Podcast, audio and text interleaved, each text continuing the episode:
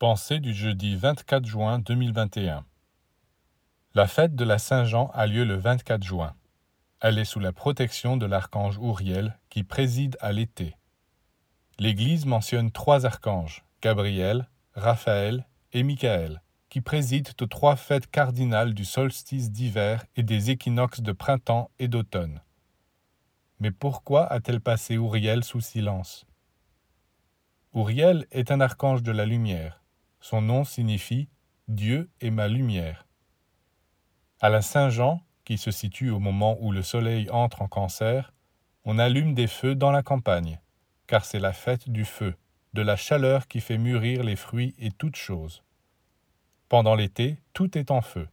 Ce feu est aussi celui de l'amour, de l'amour physique, sensuel, cette énergie formidable qui bouillonne dans les créatures.